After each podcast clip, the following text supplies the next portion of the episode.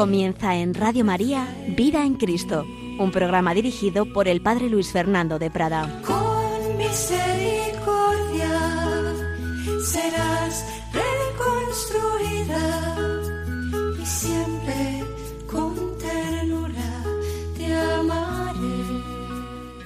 Un cordialísimo saludo, querida familia de Radio María. Vamos adelante un día más, pues con, con capítulos de este maravilloso libro que nos dejó Joseph Ratzinger, Jesús de Nazaret. Joseph Ratzinger, Benedicto XVI, pero en cuanto teólogo privado escribió esta obra, síntesis de su sabiduría sobre Jesucristo, Jesús de Nazaret, en tres volúmenes.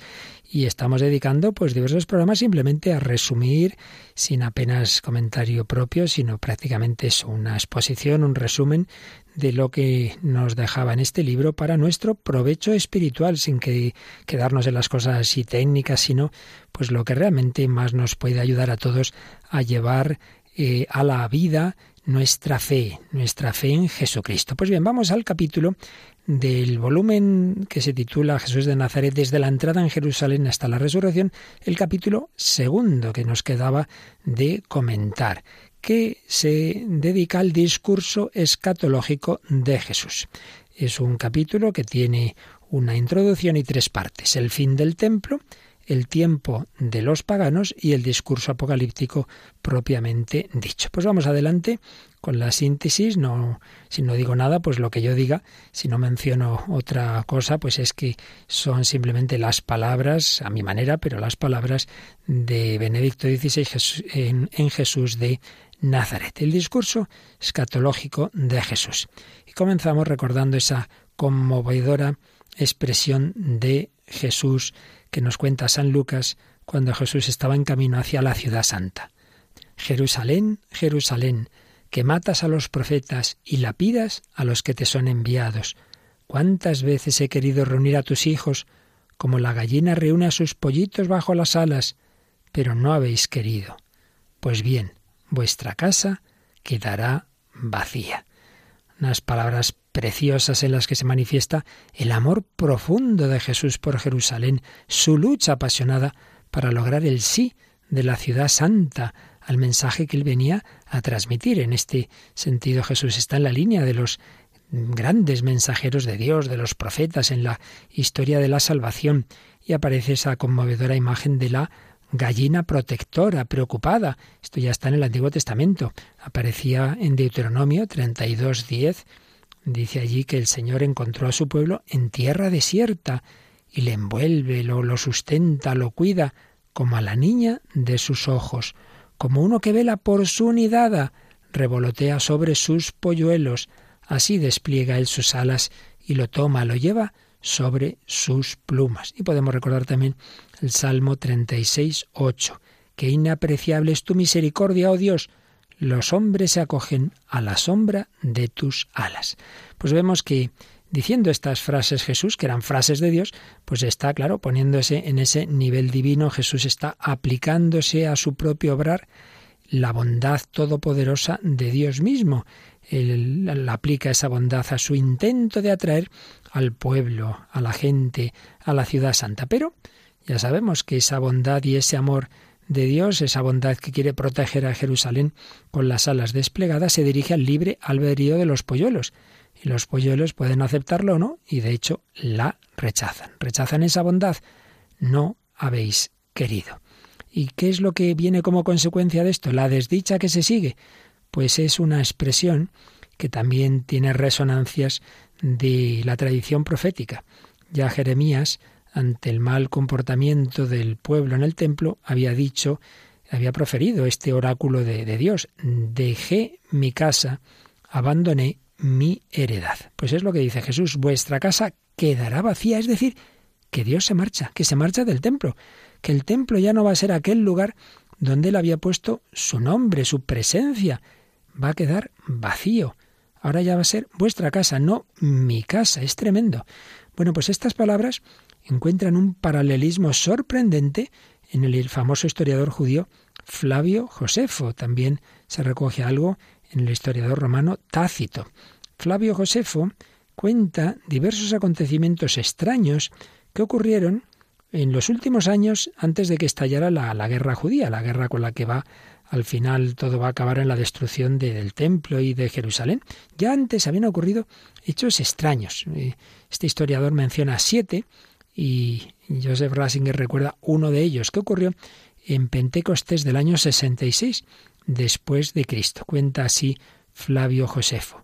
Cuando en la fiesta llamada Pentecostés, que era una fiesta judía, antes de serlo cristiana, claro, llegaron los sacerdotes al patio interior del templo para desempeñar su ministerio sagrado, siguiendo la costumbre, habían notado en un primer momento un movimiento y un estruendo y unos gritos. Vamos fuera de aquí. Se oían unos gritos que no sabían de dónde venían, que decían vamos fuera de aquí. Y señala Benedicto XVI que esa es la forma de hablar en primera persona del plural típica del hablar bíblico de Dios, como cuando Dios al crear dice hagamos al hombre a nuestra imagen y semejanza, ahora dice vámonos, vámonos de aquí. Es decir, parece que Dios estaba anunciando en ese extraño acontecimiento que se iba a ir del templo, vámonos de aquí. En cualquier caso, había en el aire eh, la impresión de, de un cambio de alcance universal y de sentido imprevisible.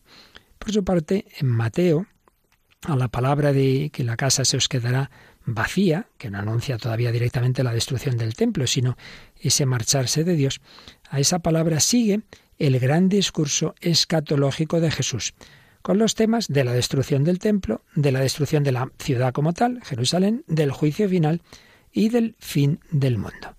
Un discurso que nos transmiten los tres sinópticos, que, quizás sea el texto más difícil de los evangelios. Un texto muy complejo en él hay muchas cuestiones técnicas que nosotros aquí no vamos a entrar. Vamos a quedarnos con lo seguro, con lo importante. Vamos a quedarnos con lo que puede ser de más provecho para nuestra fe y nuestra vida espiritual. Pues bien, después de esta introducción, entramos en el primer apartado que dedica Benedicto XVI a este discurso. El primer apartado en este capítulo de su obra Jesús de Nazaret es el fin del templo.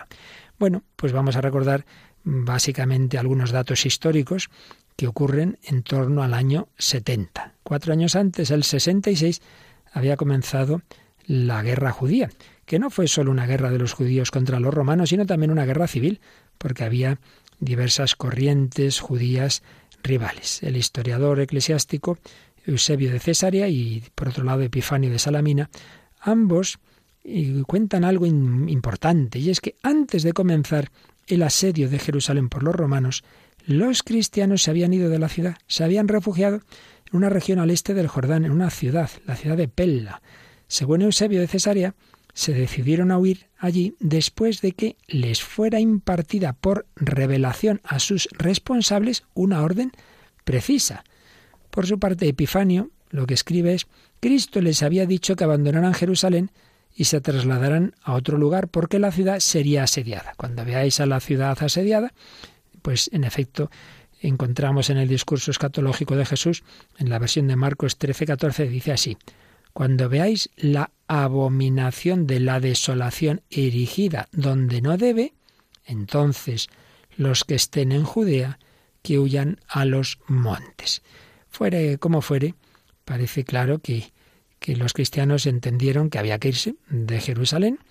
Algún signo parece que había habido, no sabemos exactamente qué quiere decir lo de la abominación de la desolación, pero sí que hubo bastantes acontecimientos en aquellos años, terribles en aquellos años de la guerra judía, que podían ser interpretados como ese signo, ese signo eh, que anuncia Jesús, pero que es una expresión que aparece ya en el libro del profeta Daniel, donde se alude a la profanación que hicieron los, los griegos, la profanación helenista del templo.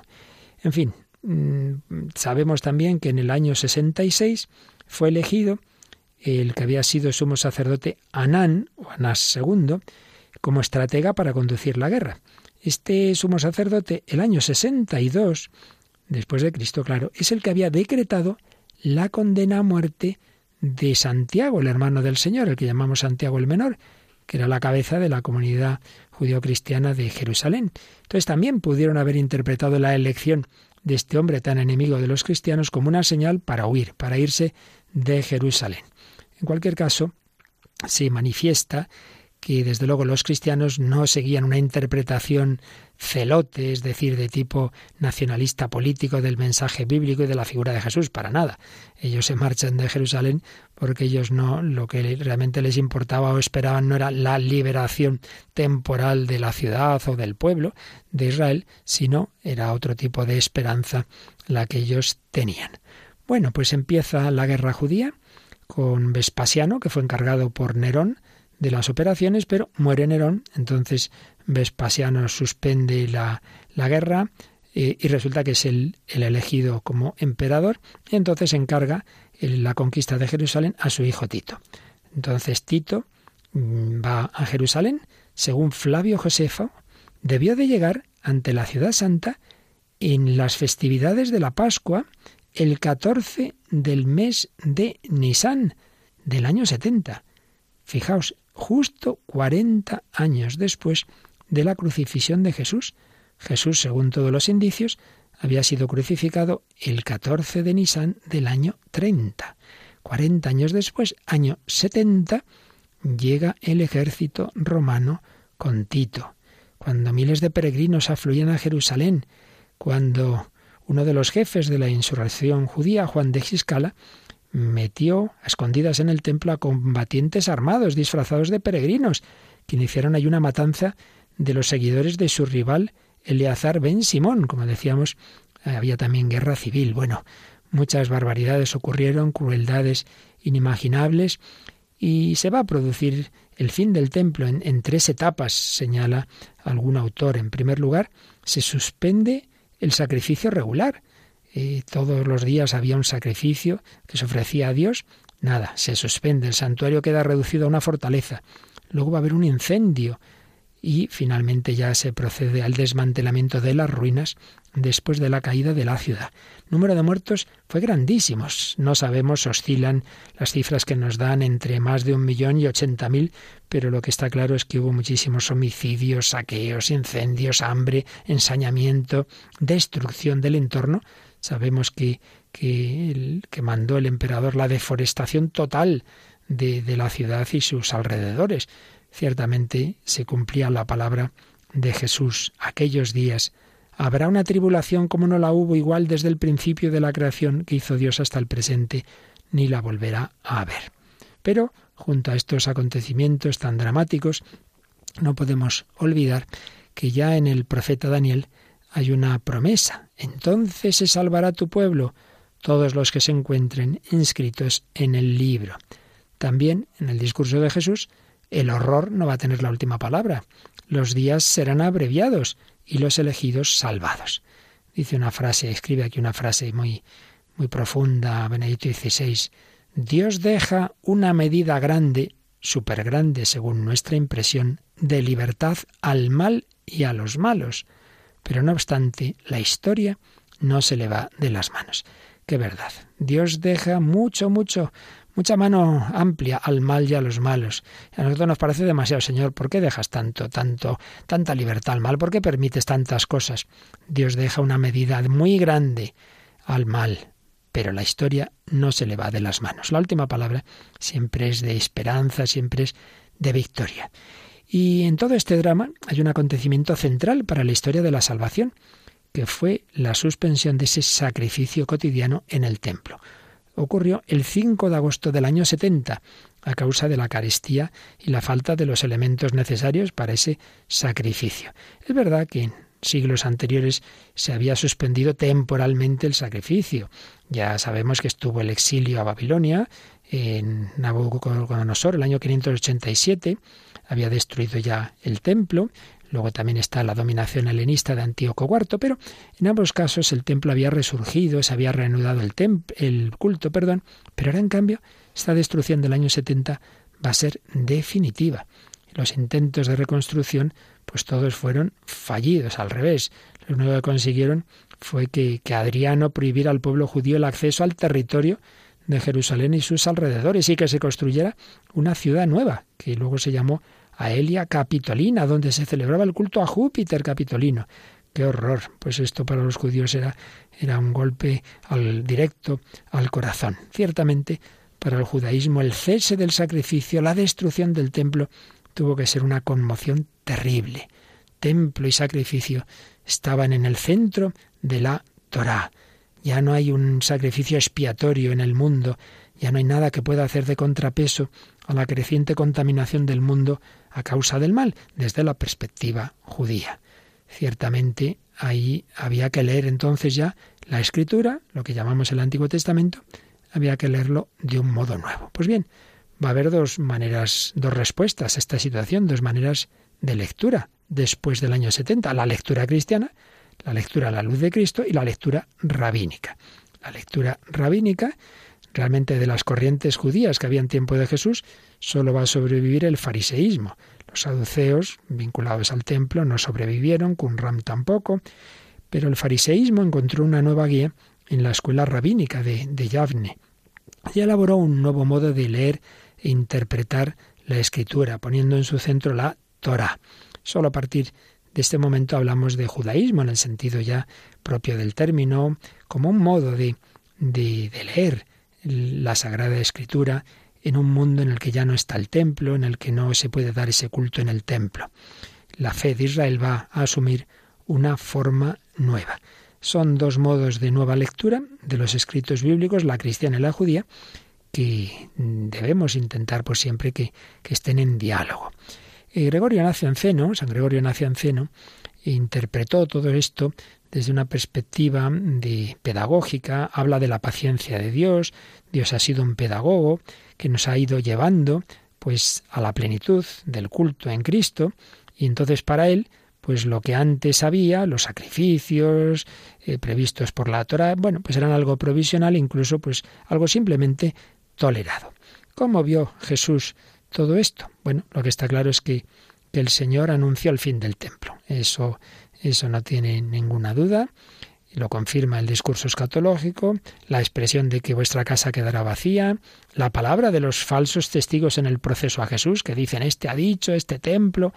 Jesús había amado, había amado el templo como propiedad del Padre, había enseñado muchas veces en él, lo había defendido como casa de oración para todas las naciones pero sabía también que la época de este templo estaba acabada, que llegaría algo nuevo, que estaba relacionado con su muerte y resurrección.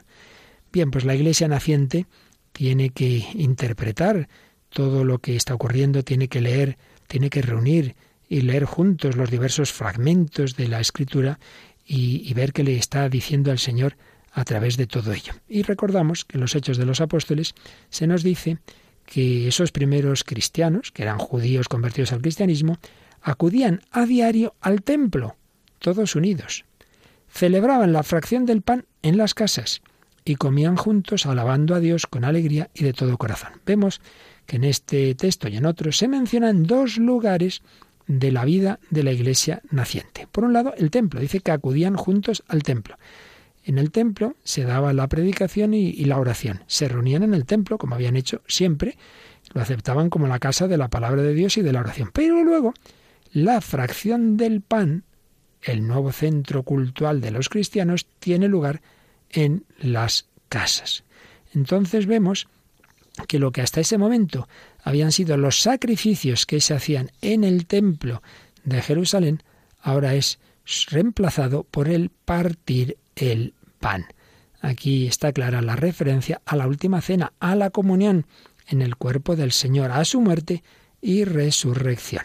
Es pues una nueva síntesis teológica que nos van a mostrar de una manera más clara eh, San Esteban, proto mártir y San Pablo. Lo vamos a ver enseguida, pero primero vamos a quedarnos un momentito pidiendo al Señor que aumente nuestra fe. Él es el nuevo templo, Él es la palabra encarnada, Él es el sacerdote y la víctima del sacrificio. Todo el Antiguo Testamento miraba al Señor. Todas las palabras se cumplen en la palabra. Tú, Señor, tienes palabras de vida eterna. Él anunció lo que iba a ocurrir en Jerusalén, anunció lo que iba a ocurrir al fin del mundo y nosotros lo creemos. Vamos a pedirle que aumente nuestra fe, que aumente nuestra esperanza. Señor, tú tienes palabras de vida. Señor, tú tienes palabras de amor y dime a quién quién buscaré y dime a dónde iré sin ti.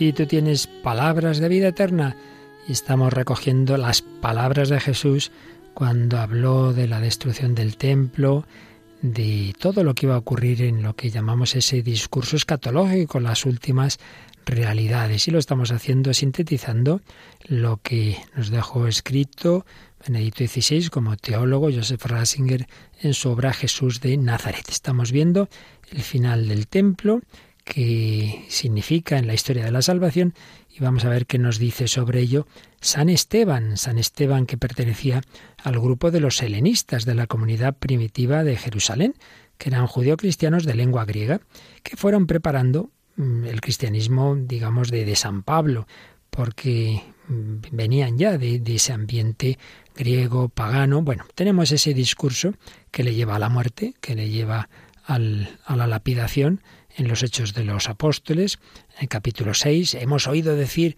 a este Esteban que, que- Jesús de Nazaret destruirá el templo y cambiará las tradiciones que recibimos de Moisés. Tiene esa respuesta, tiene ese discurso donde vemos en su visión teológica que ciertamente se ha acabado la época del templo de piedra y de su culto sacrificial. Ya Dios había dicho a través de los profetas, mi trono es el cielo, la tierra el estrado de mis pies. ¿Qué templo podéis construirme o qué lugar para que descanse? Esteban conocía la crítica de los profetas al culto. Para él, con Jesús ha pasado el periodo del sacrificio en el templo y con ello la época del templo mismo. Las palabras del profeta eh, adquieren ya su pleno sentido. Algo nuevo ha comenzado, algo donde se lleva a cumplimiento lo que en realidad era lo originario. Pero es que además vemos cómo Esteban en su muerte, en su pasión, se hace uno con Cristo. Tanto su proceso como su muerte se, se asemejan muchísimo a la pasión de Jesús. Le calumnian la, la misma acusación de que ha dicho destrucción del templo y cómo muere. Perdonando, Señor, no les tengas en cuenta este pecado, como Jesús decía, Padre, perdónalos, porque no saben lo que hacen. Y si Jesús dice, Padre, a tus manos encomiendo mi espíritu, Esteban dice, Señor Jesús, recibe mi espíritu. San Esteban. Pero más desarrolla todo este tema, como es natural, San Pablo en sus cartas.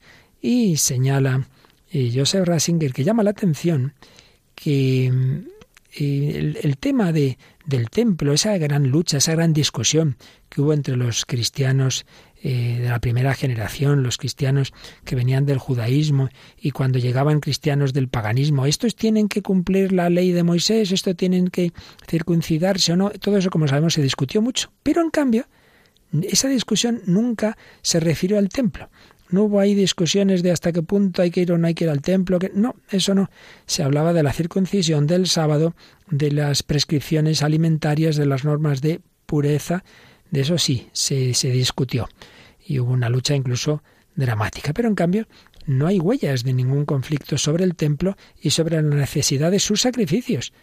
Y sin embargo, Pablo va a hablar de este tema. Va a hablar, pero todo el mundo va a aceptarlo. Todo el mundo tenía claro que el nuevo templo era Jesucristo y que el nuevo sacrificio era el de la cruz de Cristo, que en realidad los sacrificios anteriores eran simplemente una profecía. Sus corderos anticipaban al Cordero de Dios que quita el pecado del mundo. Y hay un texto muy importante que nos trae aquí Joseph Rasinger, que está en Romanos 3, 23 y siguientes. Todos pecaron y todos están privados de la gloria de Dios y son justificados gratuitamente por su gracia mediante la redención de Cristo Jesús, a quien constituyó sacrificio de propiciación mediante la fe en su sangre. Así quería Dios demostrar que no fue injusto, dejando impunes con su tolerancia los pecados del pasado. Bien, todos pecaron y son justificados gratuitamente por su gracia mediante la redención de Cristo Jesús, a quien constituyó sacrificio de propiciación. Esto que traducimos así, sacrificio de propiciación, en griego es una palabra que es ilasterion, en hebreo caporet, y que eh, se refería a la cubierta del arca de la alianza. ese, ese importantísimo objeto sagrado de Israel es el lugar sobre el que aparece Yahvé en una nube, el lugar de la misteriosa presencia de Dios. En el día de la expiación, el Yom HaKippurim, este lugar sagrado era rociado con la sangre de un novillo que se inmolaba como víctima de expiación. Ese novillo se, se ofrecía a Dios en lugar de la vida de los hombres pecadores que merecían la muerte. ¿Cuál era la idea de fondo? Que la sangre de ese sacrificio, la sangre en la que han sido puestos todos los pecados, era purificada al tocar la divinidad misma, puesto que con esa sangre se rociaba esa cubierta del arca de la alianza, es como decir, bueno, el contacto entre Dios y el pecado destruye el pecado, destruye el mal, destruye lo malo en este mundo. Mediante el contacto con Dios, los hombres, representados eh, por esa sangre, vuelven a ser puros. Pues bien, eso era el símbolo, esa era la profecía. Pablo aplica la palabra y la esterión a Jesús porque la verdadera cubierta del arca de la alianza, el verdadero lugar de la presencia del Dios vivo, el verdadero culto, está ahí, es en Jesús. Todo lo anterior queda abolido, pero a la vez elevado a una altura totalmente nueva, porque Jesús mismo es la presencia del Dios vivo. Esa es la nueva alianza y podemos añadir aquí que María es el arca de la nueva alianza. Jesús es la presencia del Dios vivo, porque en él Dios y el hombre, Dios y el mundo están en contacto. Entonces lo que quería expresar la fiesta de la expiación se cumple pero de una manera mucho más real y verdadera que con el símbolo. En la entrega de sí mismo en la cruz, Jesús deposita todo el pecado del mundo en el amor de Dios y en él lo limpia. Eso es lo que vence el pecado, no la sangre de un novillo que toca el arca de la alianza, no, es la sangre de Cristo, el amor de Dios que da la vida por nosotros que vence al pecado del mundo. Unirse a la cruz, entrar en comunión con Cristo, significa entrar en el ámbito de la transformación y la expiación.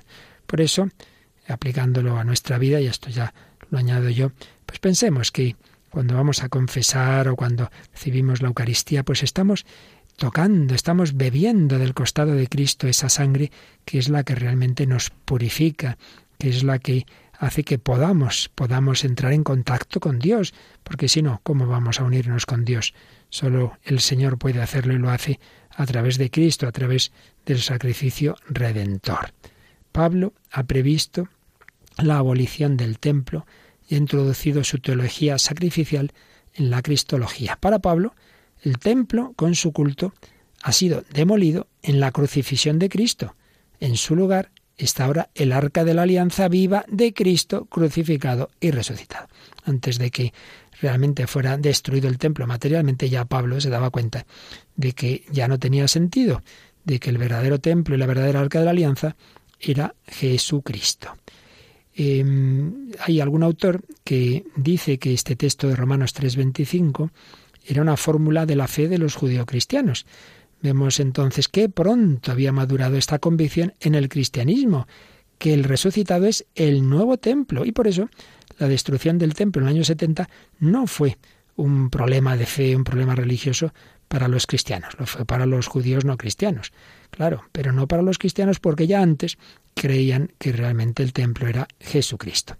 Bien, esto está pues en San Pablo, luego lo que la carta a los hebreos va a exponernos pues es un desarrollo detallado de lo que en su núcleo estaba ya en Pablo, que a su vez lo había encontrado en la tradición preexistente y, estaba, y ya lo hemos visto en otro programa, en la oración sacerdotal de Jesús, que nos relata San Juan en su Evangelio, una oración que reinterpreta en el mismo sentido el desarrollo del gran día de la expiación, lo que expía los pecados, lo que los vence es la redención que se cumple en la cruz.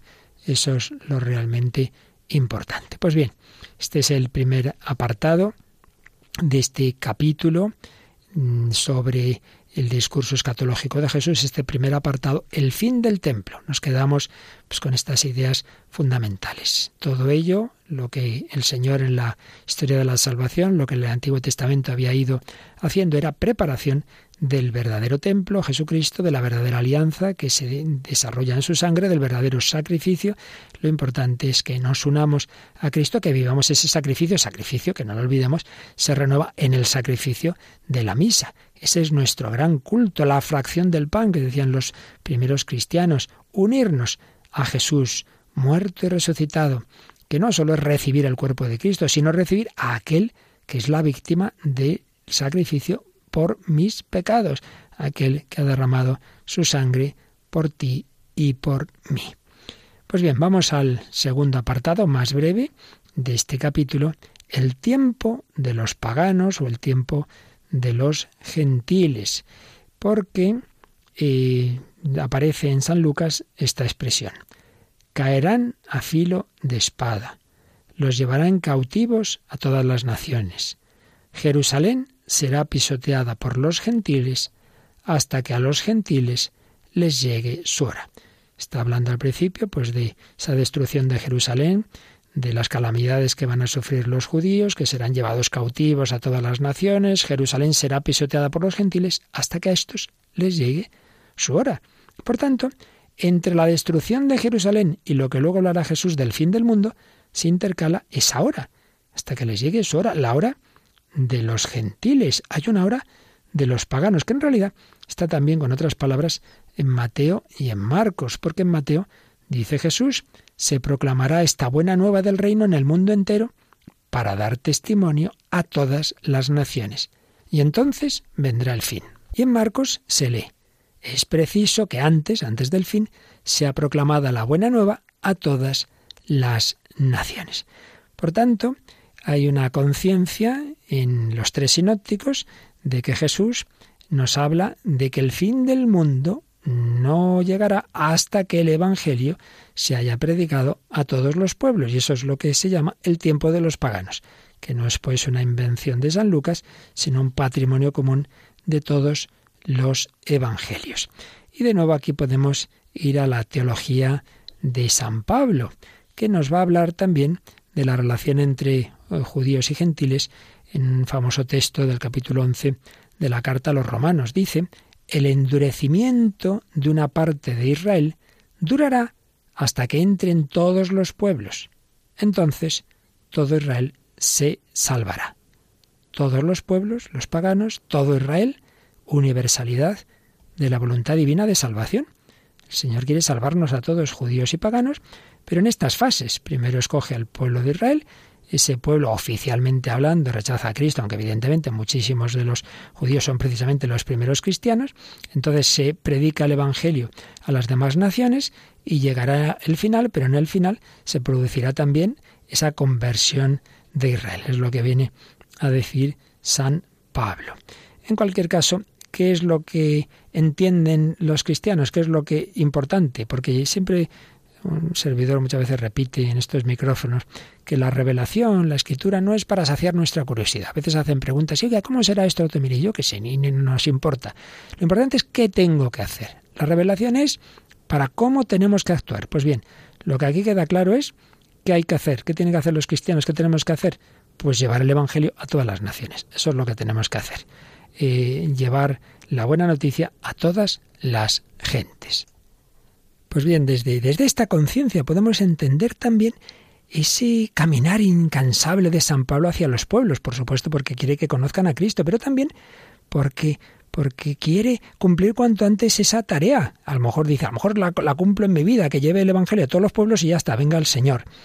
Es ese convencimiento del significado histórico y escatológico del anuncio. La urgencia de la evangelización en esa primera generación, pues también viene por ahí, por esa necesidad de, de, anunciar el Evangelio que llegue al mundo entero, que el mundo alcance su meta. Para ello tiene que llegar a todos los pueblos, tiene que llegar a todos los pueblos. Siempre queda en el trasfondo la cuestión sobre la misión de, de Israel. Eh, recuerda Benito XVI que San Bernardo de Claraval le escribía a su discípulo, que llegó a ser papa, el Papa Eugenio III, y le recuerda al Papa que no solo se le ha confiado el cuidado de los cristianos, le dice, tú eres deudor también respecto a los infieles, los judíos, los griegos y los paganos. Pues así termina este segundo apartado, el anuncio del tiempo de los gentiles o paganos, la tarea que se deriva de él, que tenemos que llevar el Evangelio a todos los pueblos, que si no, pues faltará algo antes de que se cumpla el mensaje escatológico de Jesús, del que vamos a hablar enseguida, pero antes hacemos de nuevo un momento de oración y miramos a ese Jesús que siempre viene a salvarnos, que no le tengamos miedo, que aunque se hable en estos textos, en estos discursos, con ese lenguaje, con, con, imágenes que nos asustan, pero no olvidemos de que siempre el Señor lo que busca es nuestra salvación. Ven, Señor Jesús, ven y sálvanos.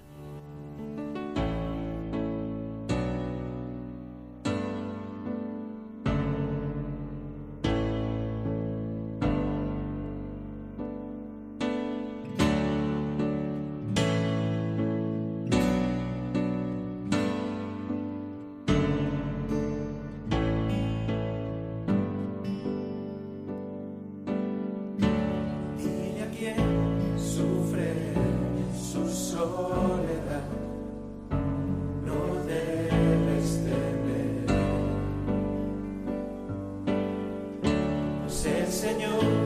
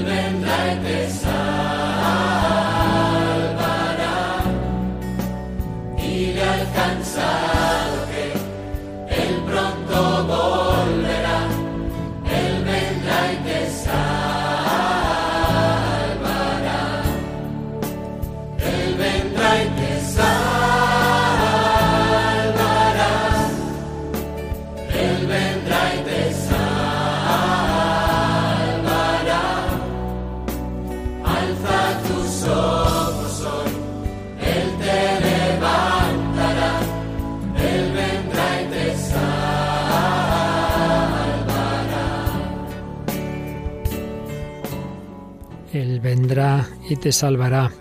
Jesús siempre viene, viene a nuestra vida, vino, viene, vendrá.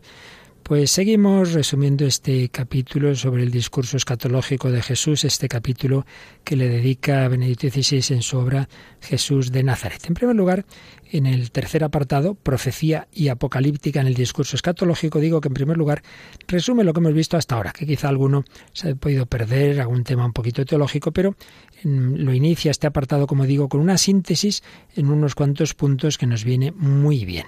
Primer punto, hemos encontrado el anuncio de la destrucción del templo de Jerusalén y Lucas añade la destrucción de la ciudad como tal, de Jerusalén. Pero eh, insistamos en que las palabras de Jesús no apuntan tanto a las acciones exteriores de la guerra, de la destrucción, sino al final en el sentido histórico salvífico, es decir, en el sentido de que ya en el plan de Dios, en la historia de la salvación, había tenido su, su sentido ese, ese templo, pero ya no, ya el nuevo templo es Cristo, la casa se va a quedar vacía, deja de ser lugar de la presencia de Dios y de la expiación para Israel. Ha pasado el tiempo de los sacrificios según la ley de Moisés.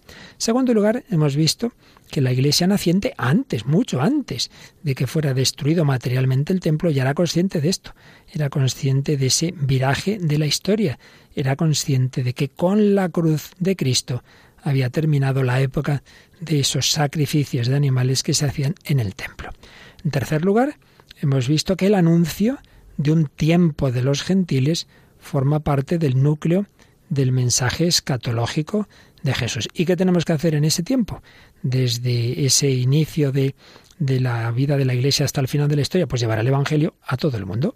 Solo después la historia puede alcanzar su meta. Y entre tanto Israel conserva su propia misión. Está en las manos de Dios, que lo salvará por entero, dice San Pablo, en el tiempo apropiado. No sabemos no podemos concretar, no podemos hacer cálculos de duraciones históricas, pero está claro lo que tenemos que hacer, que es evangelizar a todos los pueblos. Estamos en este tiempo de los gentiles, tiempo de los paganos, no es el templo de plenitud de las grandes promesas de salvación, sino tiempo de la historia y de sus sufrimientos, pero también tiempo de esperanza.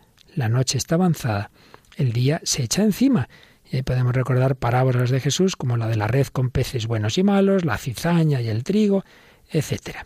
Cuarto lugar, como tema secundario, hemos recordado esa invitación dirigida a los cristianos de huir de Jerusalén cuando llegaba esa profanación del templo, cuando llegaba ese asedio, pero aquí el trasfondo teológico espiritual es que no debían participar en la defensa armada del templo.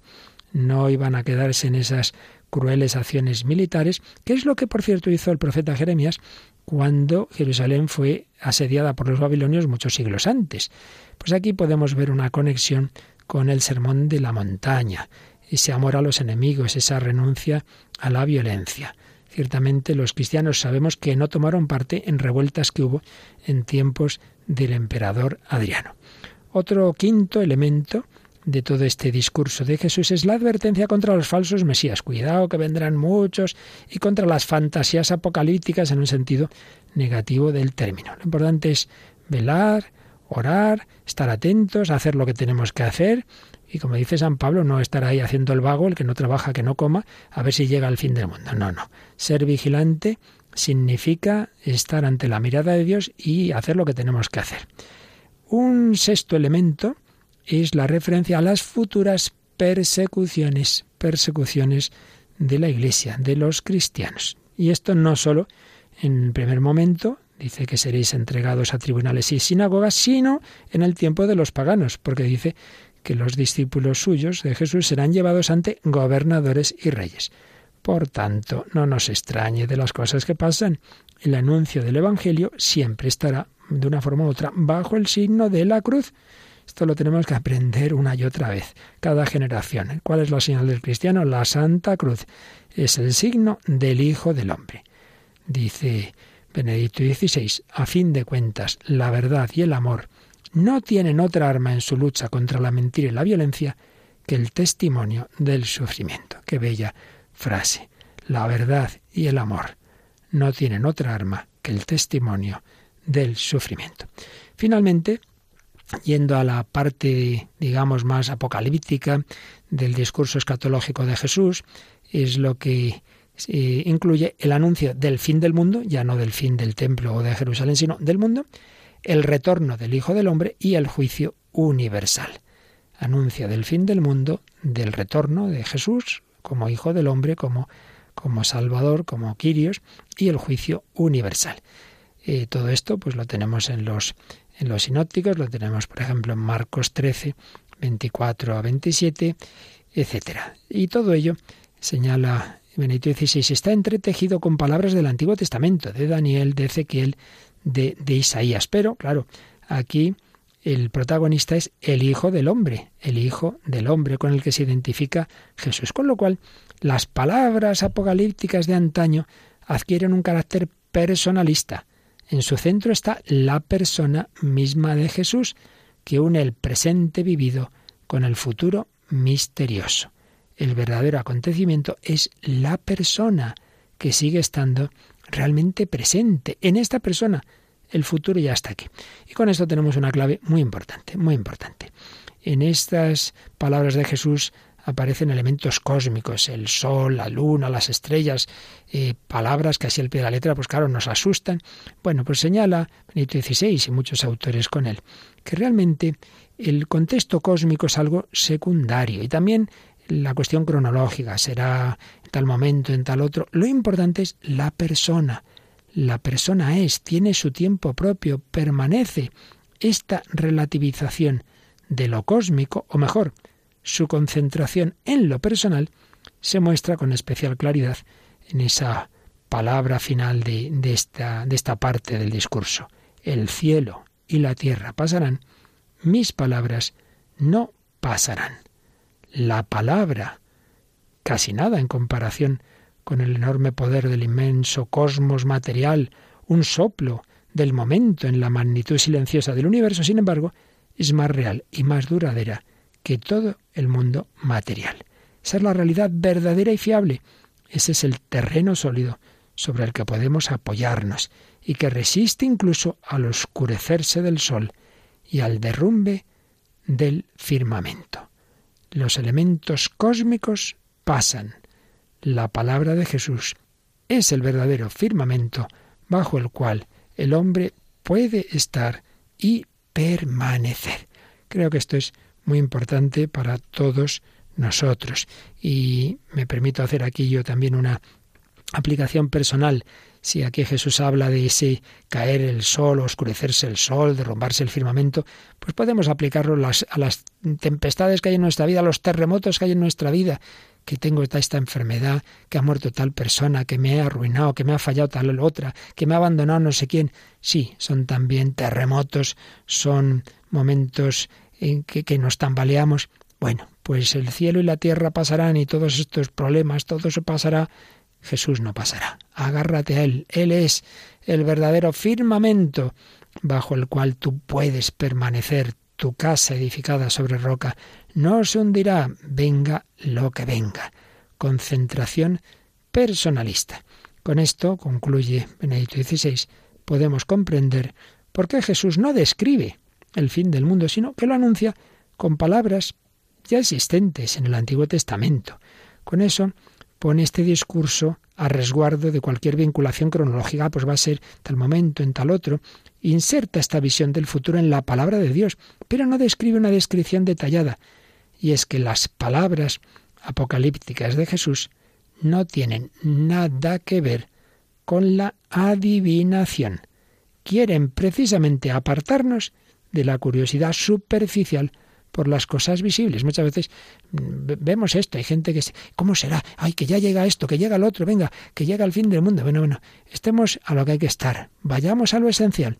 Y es el último párrafo de este capítulo de Jesús de Nazaret. Vayamos a lo esencial, a la vida que tiene su fundamento en la palabra de Dios que Jesús nos ha dado, al encuentro con Él, la palabra viva, a la responsabilidad ante el juez de vivos y muertos. No nos quedemos en curiosidades superficiales, no nos quedemos en los detalles, en si caerá el sol, si no sé qué, vayamos a lo realmente fundamental, que el Señor viene a nuestra vida, que tenemos que edificarla sobre la roca de su palabra. Pero sí, vamos a acabar nuestra reflexión de hoy pues renovando esa esperanza que los primeros cristianos tenían muy, muy clara y que quizá hoy tenemos poco olvidada o perdida, que el Señor volverá y que debemos pedirlo y debemos trabajar. Ven, Señor Jesús, Él vendrá y nos salvará. Algún día vendrá, algún día vendrá, no tengamos miedo, pidámoslo de corazón.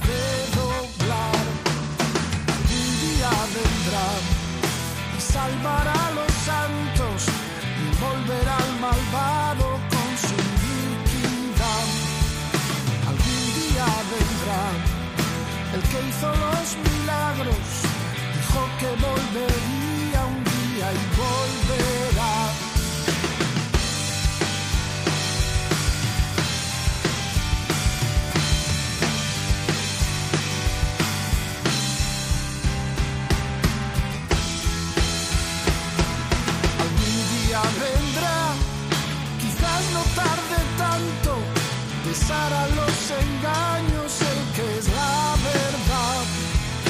Algún día vendrá, como se fue a lo alto, y ante el toda rodilla se habrá de doblar.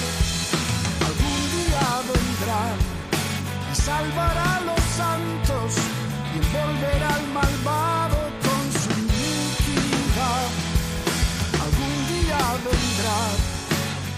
hizo los milagros, dijo que volvería.